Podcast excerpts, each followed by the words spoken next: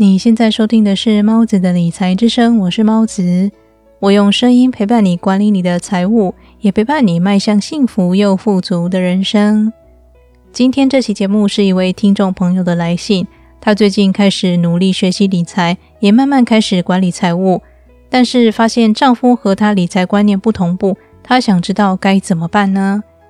如果你也对这样的内容感兴趣，请一定要锁定今天的节目内容。猫子你好，我从第一期节目开始收听到现在，很喜欢你沉稳的表达方式和语调。谢谢你分享理财知识给我们。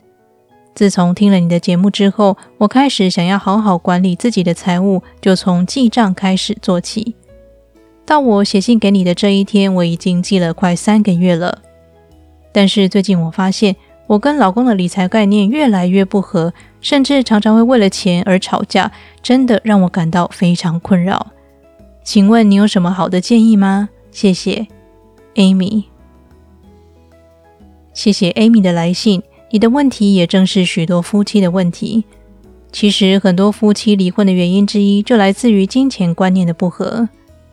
在此，我要奉劝想踏入婚姻的你，无论如何要有一个自己的事业，不要为了丈夫放弃工作。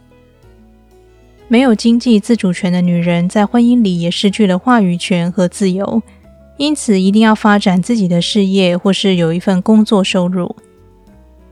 在结婚前，也要保留一些私房钱。这并不代表你向丈夫刻意隐瞒什么，而是当一切不如人意时，你还有脱身的本钱。其实，夫妻之间金钱观念不合是非常正常的。毕竟，来自不同家庭的两个人，从小接受的教育不同，各自的金钱蓝图当然也会不一样。想要解决夫妻间理财观念不一致这个问题，有两个步骤。第一，是我建议你按照哈佛艾克在《有钱人想的和你不一样》这本书里他提到的，试图跟另一半沟通，了解他的金钱蓝图。想了解对方的金钱蓝图，你可以从两个方面着手。A. 观察他对于金钱方面最在乎的是什么，例如他在哪方面花钱大手大脚，哪方面花钱又一毛不拔，或是他有没有什么梦想需要金钱实践的。B. 观察他对于金钱方面有没有什么恐惧，例如他总是害怕付不出账单，或是他害怕把金钱拿去投资，因为他完全不想冒险。又比如，他觉得金钱非常麻烦，他害怕自己无法管理，因此就干脆撒手不管。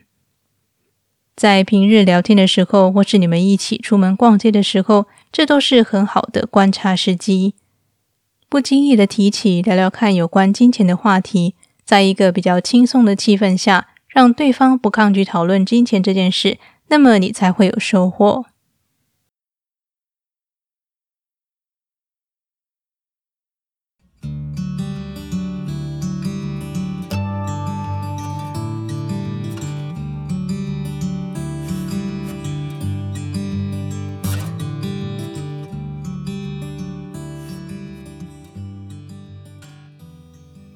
你想有一个类似导师又类似朋友的角色替你分忧解劳吗？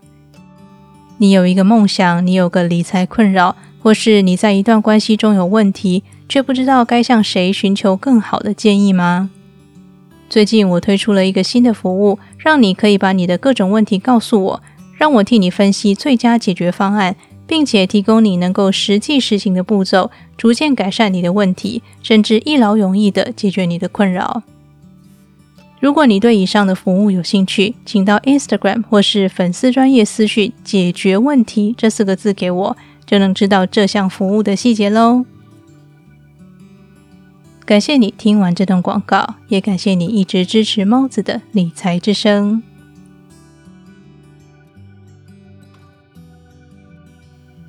观察对方的金钱蓝图步骤虽然很简单，但是需要花一段时间。与此同时，你也不要放弃坚持正确的理财方式。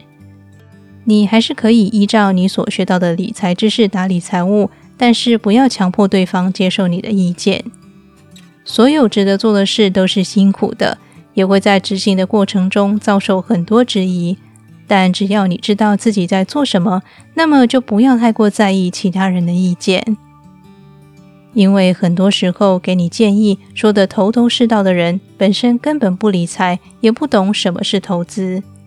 他们只是不希望你越来越好，而想要借机打击你的信心罢了。只要你按照正确的方式理财，金钱一定会给你回应。你发现自己对于金钱的流向越来越敏感，也越来越知道该如何留下每一分钱。这个时候，你就知道你走在一条正确的道路上。继续努力，但不要试图改变任何人的想法，包括你的丈夫。你要做身边人们的好榜样，让他们看见你实际行动之后的改变。而不需要用言语说服他们。以上说的方法听起来很容易，但实行起来到真正看到改变，需要很长的一段时间。祝福你能运用智慧洞悉丈夫的金钱蓝图，也祝福你能运用耐心等待一切开花结果，得到回报。祝福你们一家人平安健康。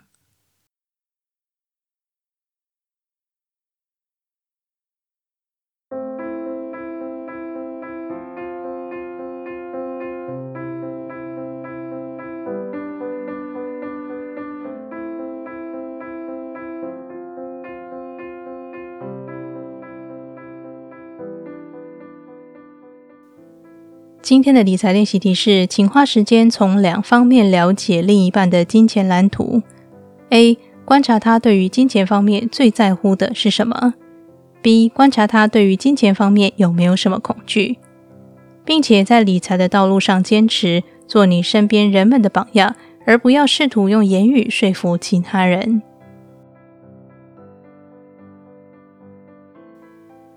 今天我借由听众的来信与你分享。